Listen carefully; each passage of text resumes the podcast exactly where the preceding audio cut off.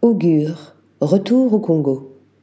Reprenant les codes du réalisme magique pour une mise en scène virtuose et spectaculaire, Augure est un très beau premier film dressant le portrait d'une Afrique contemporaine partagée entre tradition et modernité.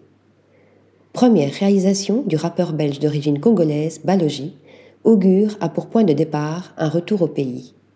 Kofi retourne dans son Congo natal après de nombreuses années passées en Belgique où il a rencontré sa femme, une blanche, Alice. Elle porte leur enfant. Au Congo, Kofi veut présenter sa femme à sa famille, mais pour le jeune homme tiraillé entre deux cultures, les retrouvailles ne sont pas simples.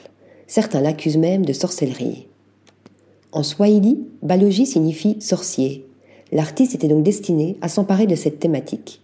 Il le fait avec brio, signant un film très visuel où les codes d'une esthétique traditionnelle se confrontent à la modernité d'un pays en mutation.